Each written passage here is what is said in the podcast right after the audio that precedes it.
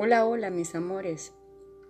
Les habla Raiza Guerrero y estoy de nuevo por acá con ustedes para contarles otra historia referente al poder de la opinión ajena. Y dice así, había una vez dos niños que patinaban sobre una laguna congelada. Era una tarde nublada y fría, pero los niños jugaban sin preocupación, cuando de pronto el hielo se reventó y uno de los niños cayó al agua.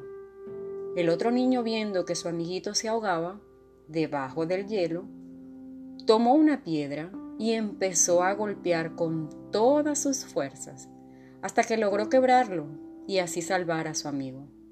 Cuando llegaron los bomberos y vieron lo que había sucedido, se preguntaron, ¿cómo lo hizo? El hielo está muy grueso.